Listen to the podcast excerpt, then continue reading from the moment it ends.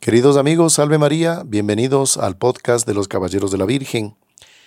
Estamos con la presencia aquí del Padre Ricardo Juque, con el cual vamos a desarrollar un tema que no es nuevo.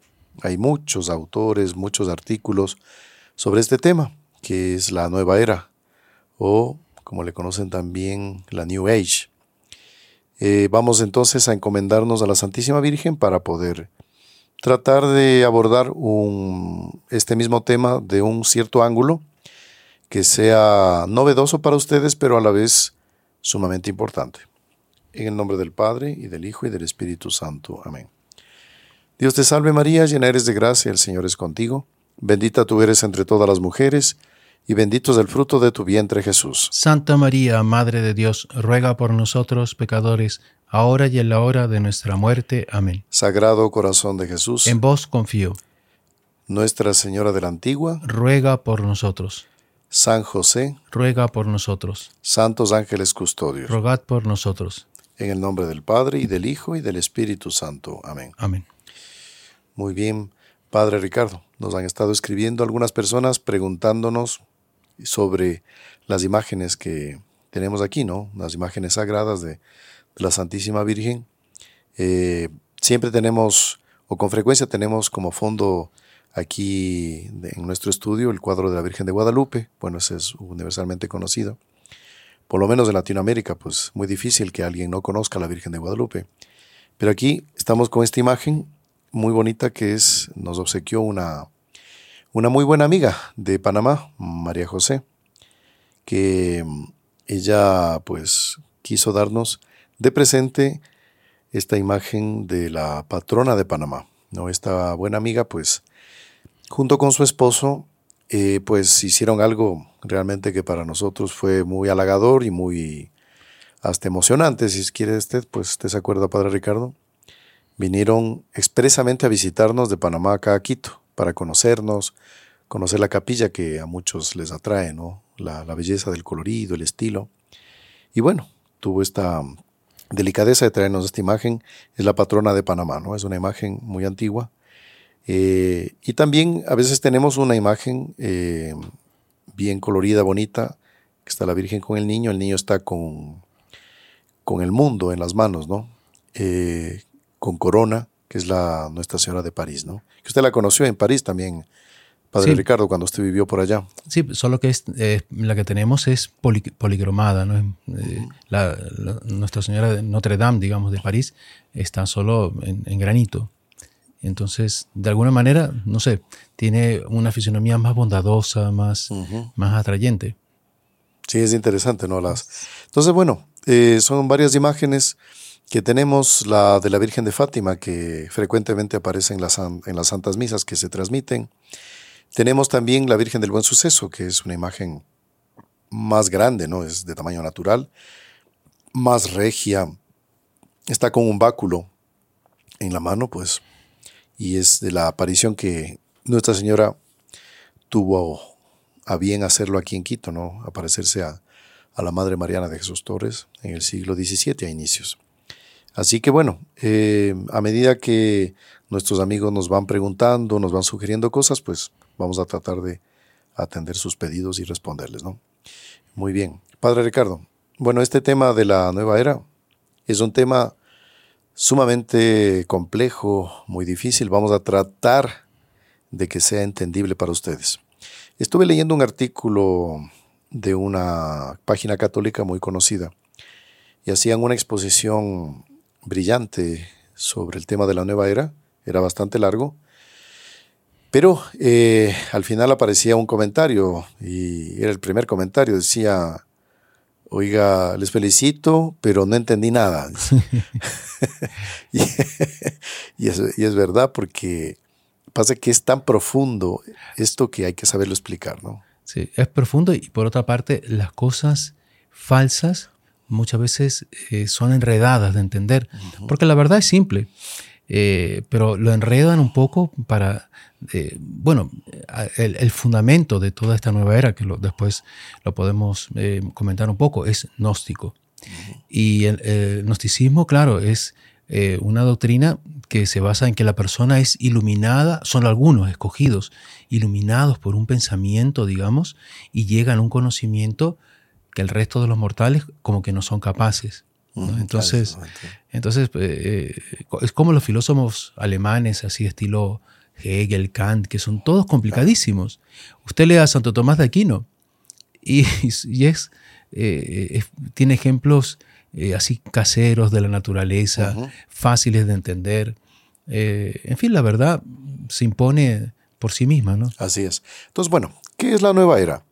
La nueva era, según los autores, porque en esto no hay un libro donde alguien dice, mira, la nueva, la nueva era eh, hecha por fulano de tal, el autor, dice que hay autores que iniciaron con ese término, ¿sí?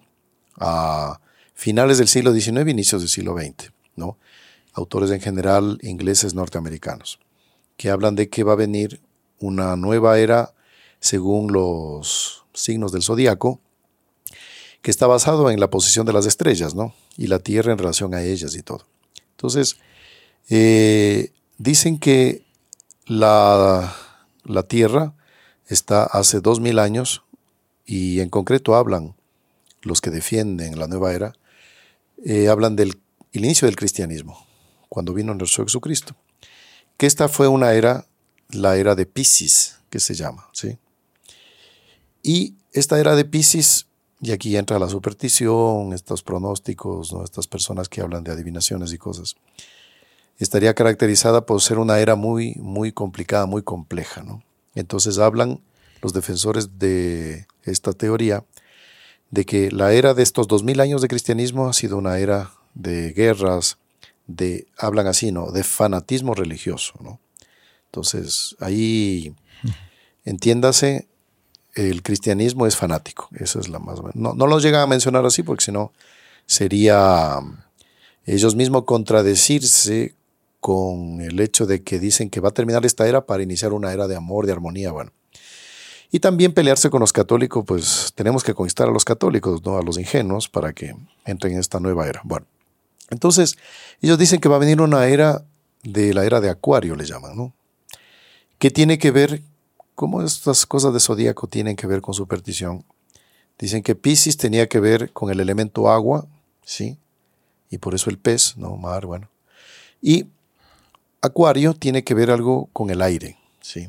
Con el elemento aire. Entonces, el aire, entonces hablan los profetas, comillas, de estas, eh, de estas ideas, de que el hombre va como a volar, como que todo va a progresar, entonces ahí ya van hablando de las redes sociales, entonces, no sé, pueden meterle el wifi también si ustedes quieren. O, los platillos voladores. Y también, bueno, claro, platillos voladores, como que el hombre va a volar y que va a ser una era, comillas, de paz, armonía, amor, perdón, solidaridad, de que no va a haber diferencias, etcétera, etcétera, etcétera. Entonces, ellos dicen que ya estamos viviendo la era de Acuario, los inicios.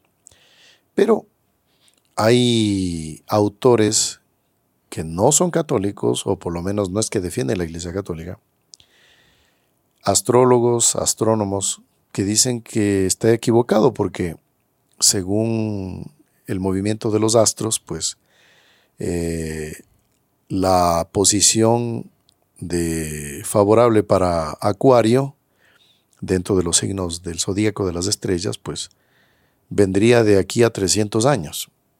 ¿Ya? Mm.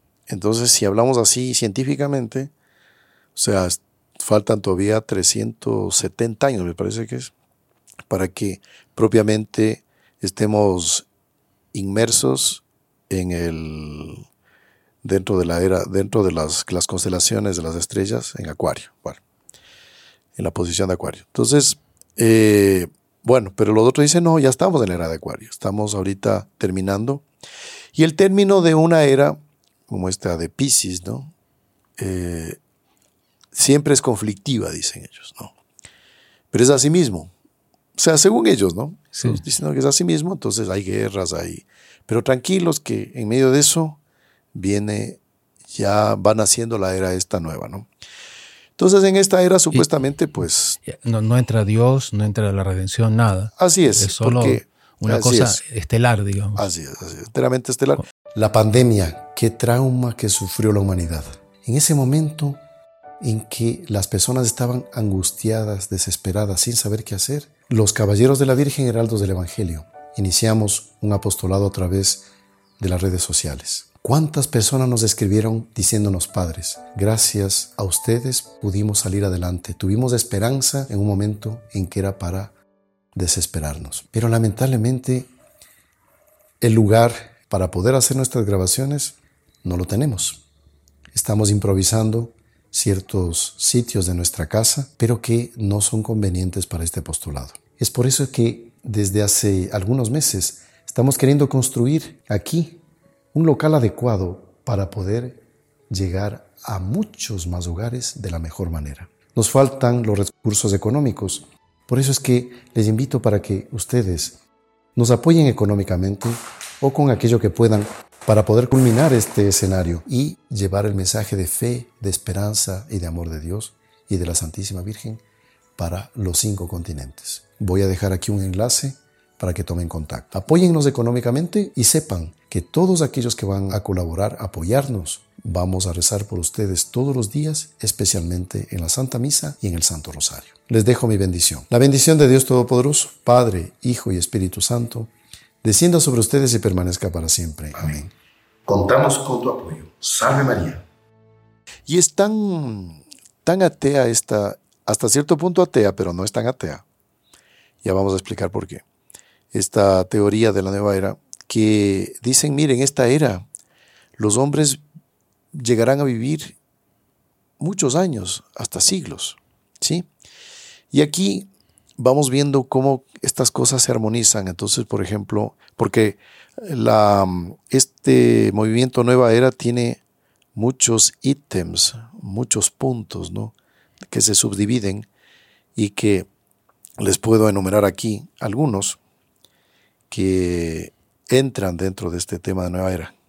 Reiki, meditación trascendental, astrología, yoga, control mental, constelaciones familiares, santería, feng shui, ocultismo, milenarismo, método Silva, enneagrama, reencarnación, eh, ufología, chamanes, el chamanismo famoso ahora en el Foro Económico Mundial, ¿no? En Davos, pues no sé qué es lo que tiene que ver el Foro Económico Mundial con un ritual de brujería que hicieron ahí. Sí. No, llama la atención. Una bruja y un chamán. Una bruja y un chamán. Y, curiosamente fue un representante del Vaticano hacer un discurso y no hizo ninguna bendición, nada. Claro, curioso. Eh, entran todos estos eh, ritos esotéricos, eh, veladamente satanistas, ¿no? Porque no se muestran propiamente así, pero lo son esto en la historia se, comprueba.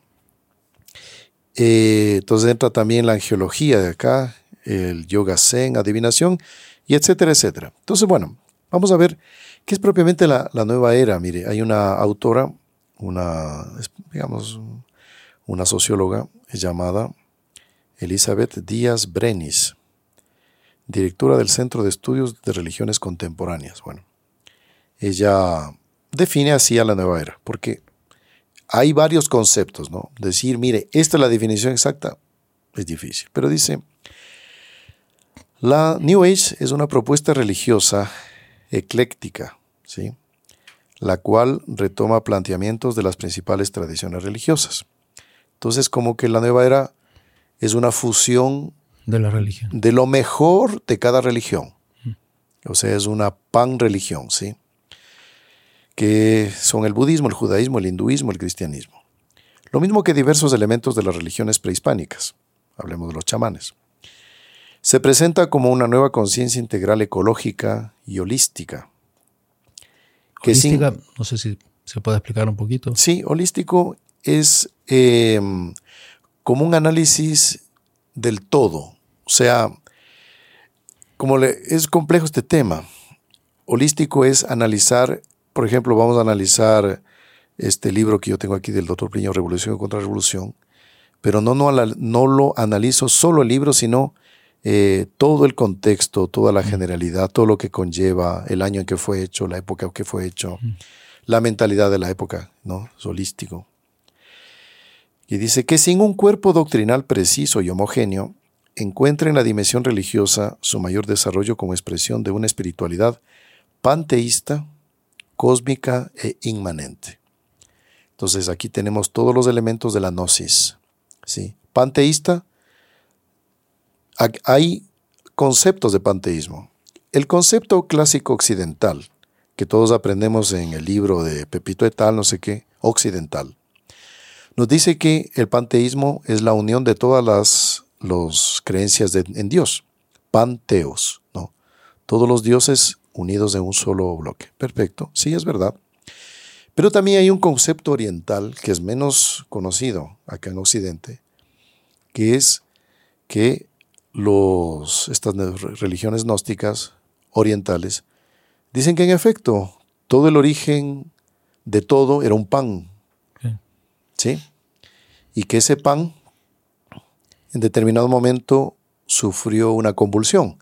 ¿Por qué? Porque una migaja de ese pan, parece absurda esta teoría, pero es lo que ellos dicen y que tiene alguna lógica ya dentro del mal, pero que em, una de estas partículas sobresalió, siendo que el pan eran todos iguales, todos los elementos. Se individualizó, digamos. Se individualizó, quiso tener su personalidad y una de estas partículas sobresalió. Al sobresalir, otras más quisieron hacer lo mismo y ahí se produjo una catástrofe en el pan y se desintegró formando el universo y todo lo que vemos. Entonces, cada partícula, fruto de esa explosión, es Dios. Entonces tenemos todos... Y debe volver al pan. Que volver a reintegrar ese pan, en el cual no había diferencias, no había religiones, no había clases sociales, no había nadie más eh, que el otro, en inteligencia, en voluntades, o sea, nada, nada. Era una especie de mermelada, ¿no? En que todos eran lo mismo, sin pensamiento. Una masa. El panteos. Entonces, eh, esta religión gnóstica justamente lo que quiere es eso, quiere que todos volvamos a ser parte de ese pan. Entonces ahí no hay creencia en un Dios trino y verdadero, no hay un premio y un castigo. Porque claro, la conducta humana, hablemos del ser humano, si al final yo muero, me desintegro, como dicen los gnósticos, los gnósticos dicen eso, ¿no? Que la persona se desintegra, se reencarna ya por último, pero al final todo vuelve a lo mismo, a un pan, ¿no? Sí, en el fondo es negar, y son contrarios a la materia, ¿no? Al ser. Así es. es, estimados oyentes, bueno, eh, veo que es un poco difícil este tema, pero bueno, vamos a, tomar a los toros por los cuernos para ir adelante. Espero que puedan hasta ahora entender algo. Entonces, eh, entonces dice, continúa esta autora, la, New Age pretende ser una cosmovisión, o sea, es una concepción del mundo. ¿Yo cómo veo el mundo? A ver, para mí el mundo qué es, ¿no? Es decir, una visión del mundo con las mismas sugerencias de explicación globalizante del universo, como lo propuesto por las grandes religiones y los sistemas filosóficos. Bueno, esta es una definición.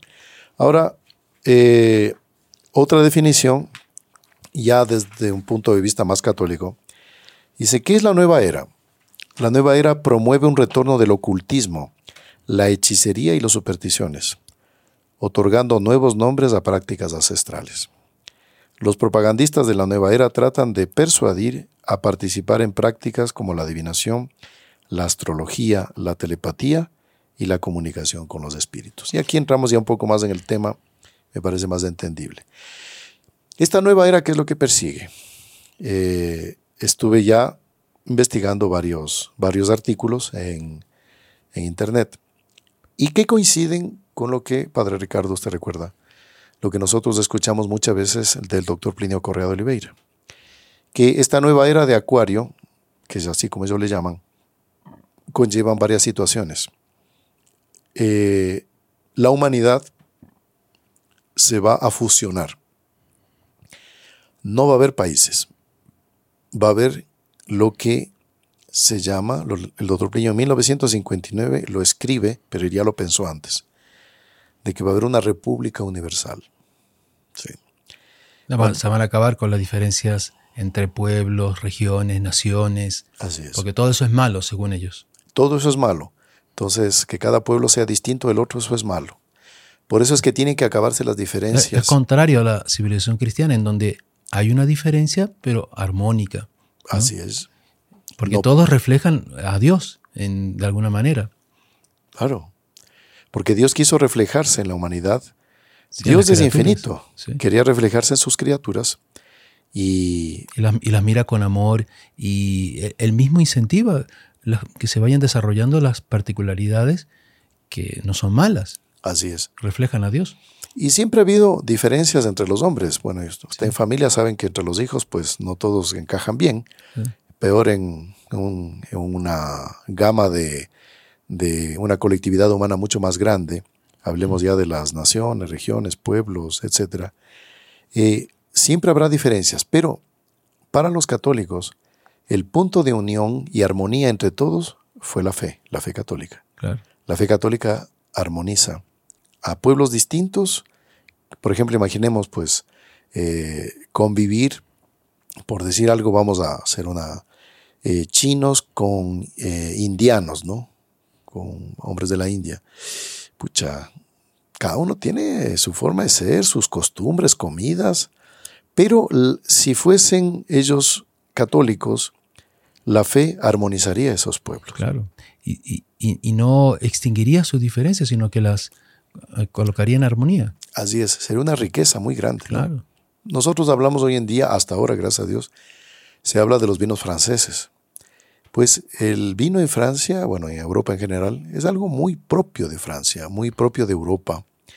Pues nosotros también degustamos. A mí en Chile hay muy buenos vinos, han tenido el buen gusto de copiar algo de esto de, la tradición de, la cristiandad europea. Pero la nueva era quiere destruir eso, quiere aniquilar estas diferencias, ¿no? Quiere que todos estemos tomando de estas bebidas mundialmente conocidas gaseosas, no las vamos a mencionar para no hacerles propaganda, ya se les viene a la mente, ¿no? Una bebida color negro, bueno, ya saben quién. Entonces, todos quisieran que tomamos tomáramos esa bebida que no hubiera ninguna bebida propia, ninguna comida propia, ninguna forma de ser propia, desde que no ofenda a Dios, naturalmente, eso es legítimo y válido. Pero bueno. Padre, ¿y, usted no iba a leer la definición, lo que el doctor Pino decía de revolución, en revolución y contrarrevolución claro, la República Universal? Claro, exactamente. El, doctor Pino aquí iba desarrollando este tema y va llegando a decir esto, que luego vamos a verlo con un documento de la Santa Sede ¿no? al respecto. Entonces, el doctor Pliño en este libro, Revolución y Contrarrevolución, pues, él dice que, claro, aquí no aparece el término nueva era, pero toda la descripción en algunos capítulos de, de este libro es la nueva era. Estos cambios de mentalidad, de gustos, y que entra en un determinado momento lo preternatural. Es decir, ya la acción diabólica. Porque ¿quién está detrás de esta nueva era? es el demonio. Ahora bien, vamos a hacer un paréntesis antes de leer acá. Eh, los defensores de la nueva era, ¿quiénes son?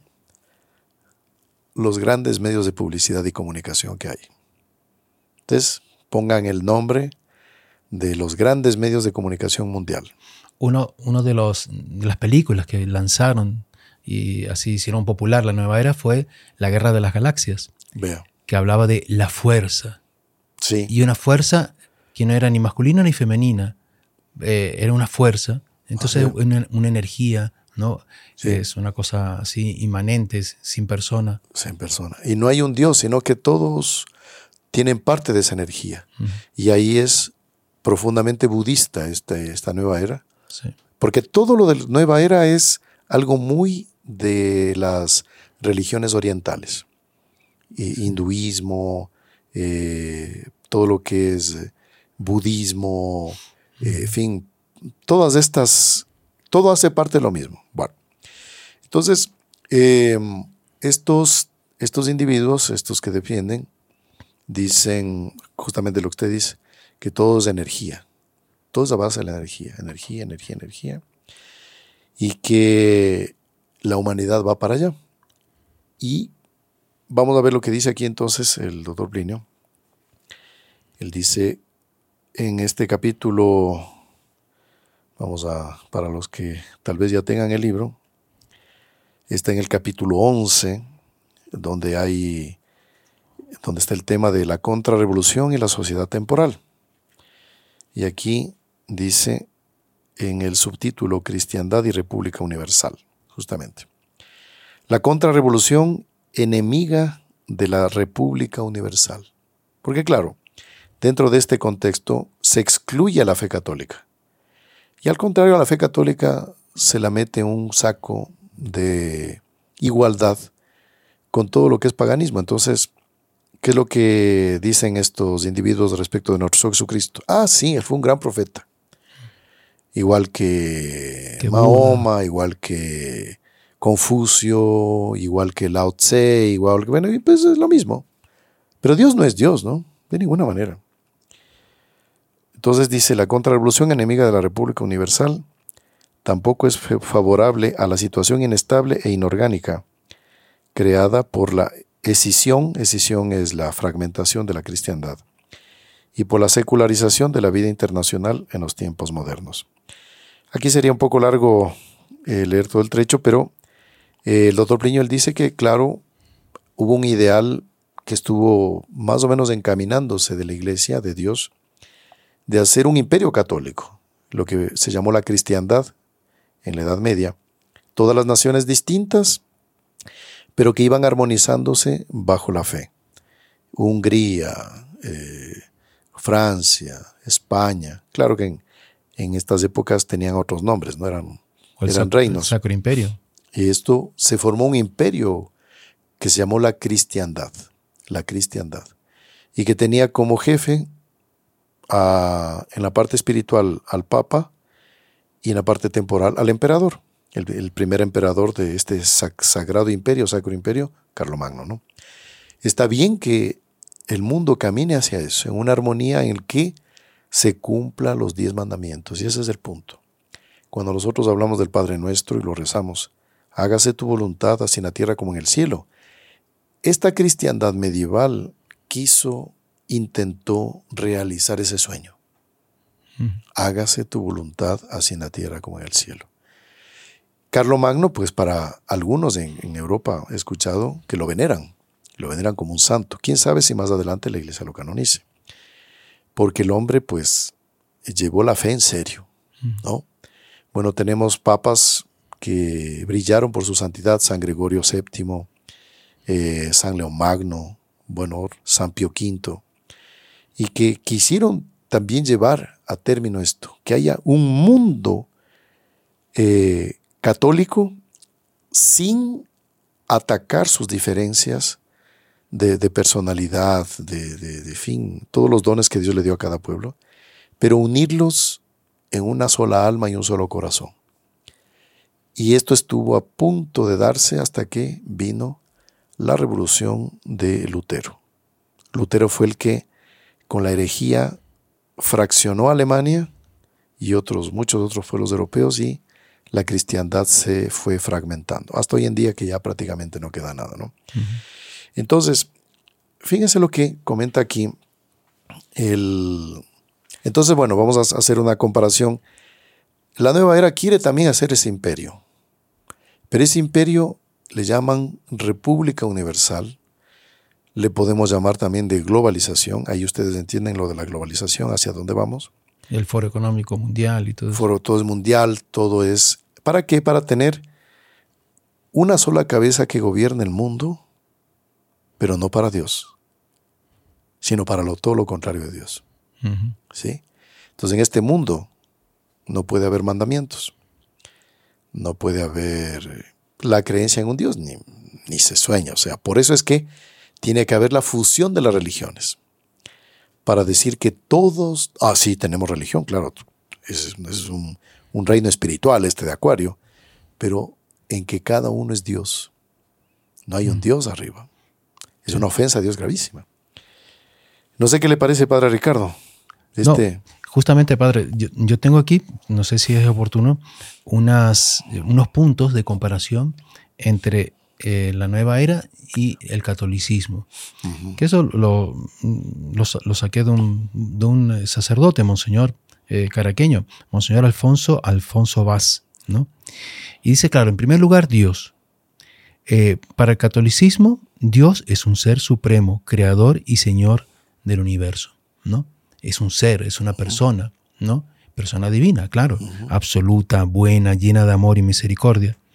Y en, en la nueva era hay un rechazo al Dios único lo consideran anticuado, un sistema de creencias que causa división. Entonces, creer en un Dios único es causa de división. Es, por ejemplo, si, si, vemos eh, los primeros cristianos que murieron porque rechazaron ese politeísmo, esa idolatría de varios dioses, ¿no? Cuando llegó eh, San Pablo a Atenas, que en cada esquina había un templo de un dios distinto. Y él vino a proclamar un Dios único, encarnado, que nos redimió, que eh, vino a ser uno, eh, compartir nuestra naturaleza humana. Entonces, todos los cristianos que murieron, en, millones que murieron mártires por no echar incienso a los dioses, serían, serían unos, tontos, digamos, unos fanáticos que causaban eh, división. ¿no? ¿Por qué? Porque esta, esta, esta idea es, ellos creen en un Dios que no es persona, es una energía. Claro que vibra así en, todo el, universo, ¿no? Eh, y es un Dios que no puede amar, que no es santo, no puede pensar ni ser eh, misericordioso, solo es una fuerza, una energía. Entonces, qué, qué, qué, cosa fría, qué cosa, eh, en fin, nosotros como católicos tenemos relación con un Dios que es persona y, es tan bondadoso que no solo murió por nosotros, sino que se nos da como alimento en la Eucaristía, ¿no? Tal cual. Y tenemos esa relación personal, ¿no?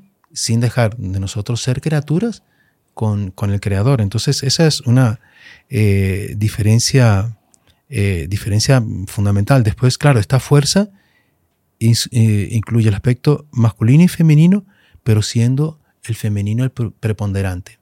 Y por eso ellos hablan de Gaia, ¿no? La madre tierra, no la Pachamama. Claro. ¿No? Gaia en, en griego es, la tierra, ¿no? Entonces Pachamama, la madre tierra, es, van, van de la mano. Sí. Claro. Sí. Y entonces este asunto de la nueva era, así en una síntesis, se podría decir que es una especie de religión, a pesar de que no es propiamente eso, pero actúa al modo de en que sin darnos cuenta vamos adhiriendo al panteísmo, al budismo, en la que vamos negando a un Dios personal. Y vamos encontrando elementos energéticos, ¿no? energías que están en nosotros mismos, supuestamente, que son divinas, y que se tienen que fusionar con las otras energías. Esto que les mencionamos al inicio, de la angiología, el yoga zen, la reencarnación, todo hace parte de lo mismo. La persona va introduciéndose en un mundo en que niega a Dios uno, trino y verdadero de los católicos. En este programa estamos hablando, mire, para el público católico. Puede ser que alguien de otras creencias esté asistiendo, de repente le gusta, no le gusta, mire, si no tiene el, el enfoque católico, no va a entender esto, no va a asimilar esto. Nosotros estamos hablando para aquellos que están confundidos dentro de la iglesia sobre este tema, porque lamentablemente hay obispos, hay sacerdotes, hasta cardenales, que son favorables a la nueva era. Pero aquí vamos a eh, mencionar, esto me parece importante, un, este es un documento sacado por el Pontificio Consejo para la Cultura, y el Pontificio Consejo para el Diálogo Interreligioso, que en aquel entonces, estamos hablando del año más o menos 2007, del cardenal Paul Poupart, que habla sobre el tema de la nueva era. Es un documento que se titula Jesucristo, portador de agua viva, una reflexión cristiana sobre la nueva era. Evidentemente el, artículo es extenso, para los que quieran profundizar, pues está muy bien hecho. El cardenal Poupart él dice, mire, yo voy a hacer esta, esta reflexión, no como algo definitivo, o sea, es algo que por su complejidad exige más profundización, pero vamos a tratar de responder al público católico que está inquieto por este asunto de la nueva era. Entonces él dice, mire, yo me estoy basando en unos autores de mi confianza y que hablan del tema y me han ayudado, han contribuido para elaborar este documento. ¿Qué es lo que dicen ellos? Entonces acá, esto es un trecho, no, es el inicio del artículo. Dice, lo que me preocupa es el hecho de que mucha gente implicada en estos tipos de espiritualidad oriental o indígena, en realidad no es capaz de ser plenamente consciente de lo que se oculta bajo la invitación inicial a participar en esos encuentros. Sí, hay encuentros de nueva era y movimientos que promueven, que se camuflan con la ecología, ¿no? que defender la naturaleza, que acabemos con las guerras, el smog, el CO2. Y, que, y que, de nuevo no, no, tiene nada, porque son las mismas eh, idolatrías eh, de, los primeros siglos de la historia. y, es como una especie de plato recalentado, digamos. Así es. Y que se presenta como nuevo. Pero...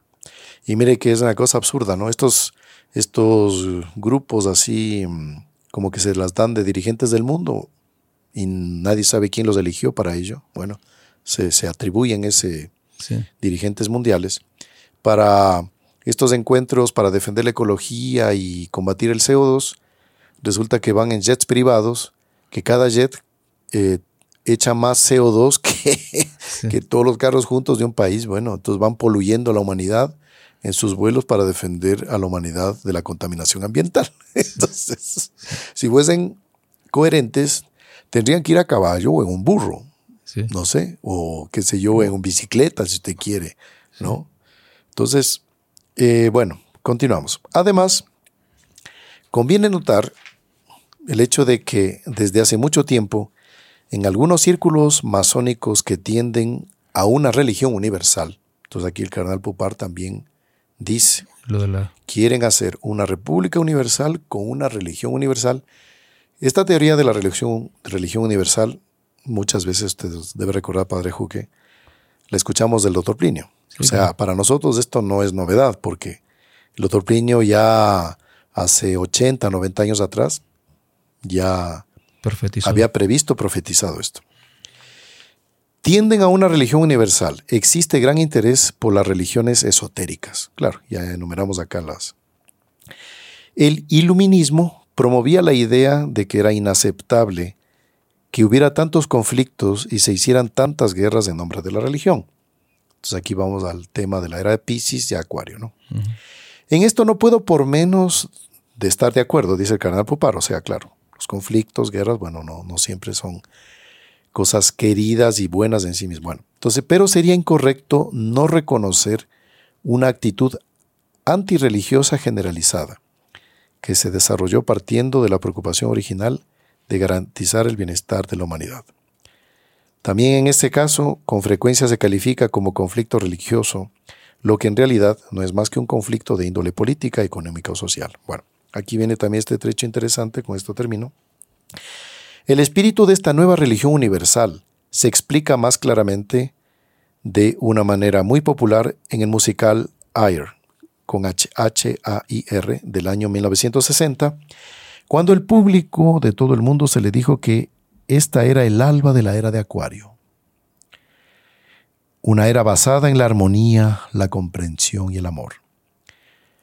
Hasta por ahí no más, porque para lograr esto hay que destruir a los fanáticos, a los dogmáticos, como ellos dicen, ¿no? y para destruirlos, ahí no va a haber ni comprensión, ni amor, ni armonía. Claro. En términos astrológicos, la era de Pisces ha sido identificada con el tiempo del cristianismo, pero esta era, según dicen, debería acabar pronto para dar paso a la era de Acuario, cuando el cristianismo perderá su influjo, dejando el sitio a una religión universal más humana. Gran parte de la moral tradicional no, no tendría ya lugar en la nueva era de Acuario, claro. O sea, los mandamientos ya no tienen cabida. El Evangelio tampoco. Claro. ¿Por qué? porque eso es muy dogmático, eso es muy hiriente, eh, lo que comentábamos la otra vez que... O sea, hay libertad para todo, menos para practicar el bien. Así es. Que esa es la, la frase que tenía García Moreno, ¿no? Cuando él gobernaba, él tenía esa frase, claro, pero al revés, él decía, libertad para todo y para todos, menos para el mal y sus malhechores. Bonito.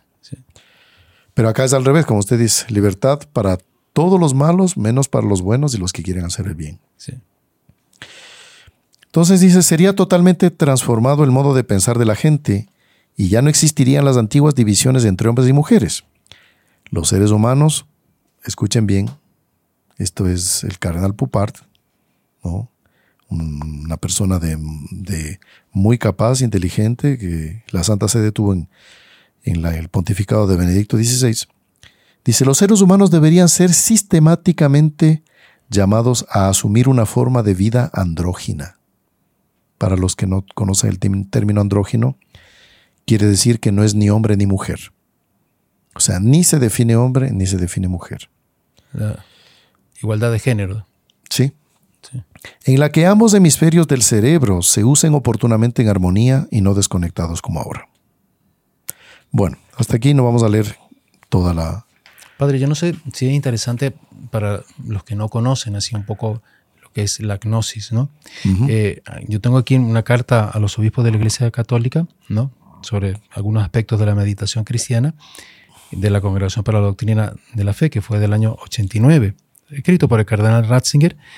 Y aquí hay una definición bien interesante, porque esta, este espíritu gnóstico es, como decía el doctor Prino, la revolución es gnóstica e igualitaria. Y, claro, dentro de toda esa igualación, eh, que ellos, nivelación que ellos quieren, quieren hacer, es interesante conocer eh, que ellos son contrarios a la materia, al ser. ¿no? Eh, claro, la iglesia, ¿qué, nos indica? Nos indica desapegarnos de las cosas, como un San Francisco de Asís, por ejemplo, que se casó con la dama pobreza.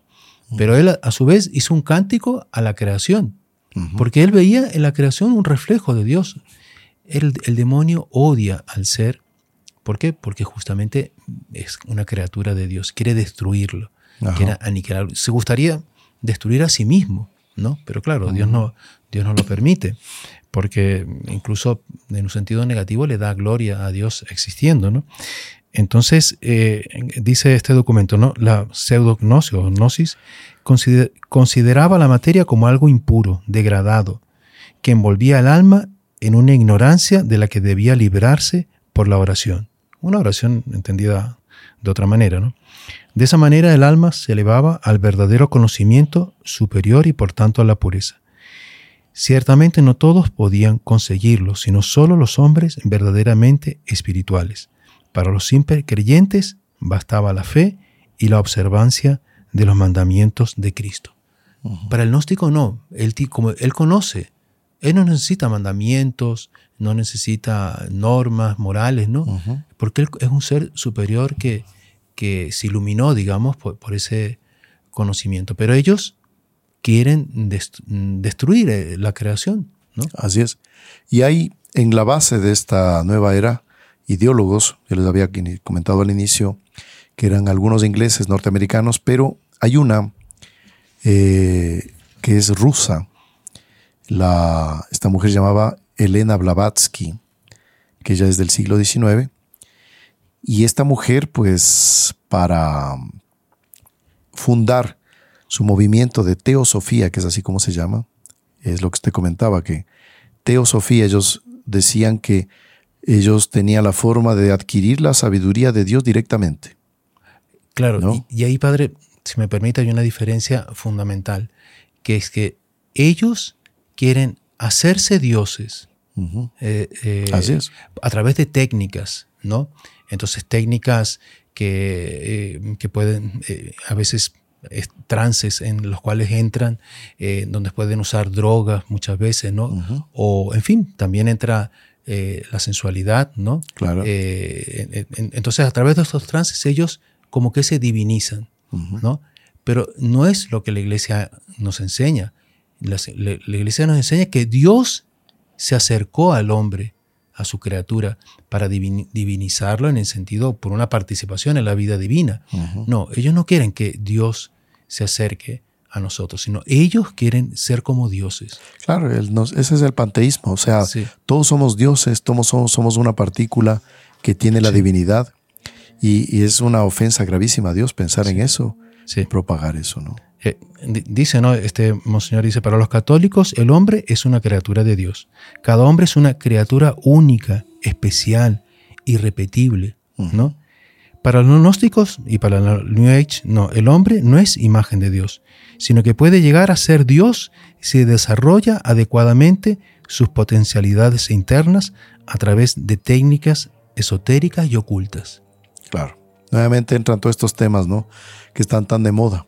El Reiki, el yoga, el Feng Shui. Bueno, ahora hay un montón de variantes y cosas que la gente por ignorancia van entrando, ¿no? Entonces, los cristales y todo eso. Bueno, todo esto sin que nos demos cuenta nos va quitando nuestra idea de ese Dios uno, trino y verdadero, Padre, Hijo y Espíritu Santo.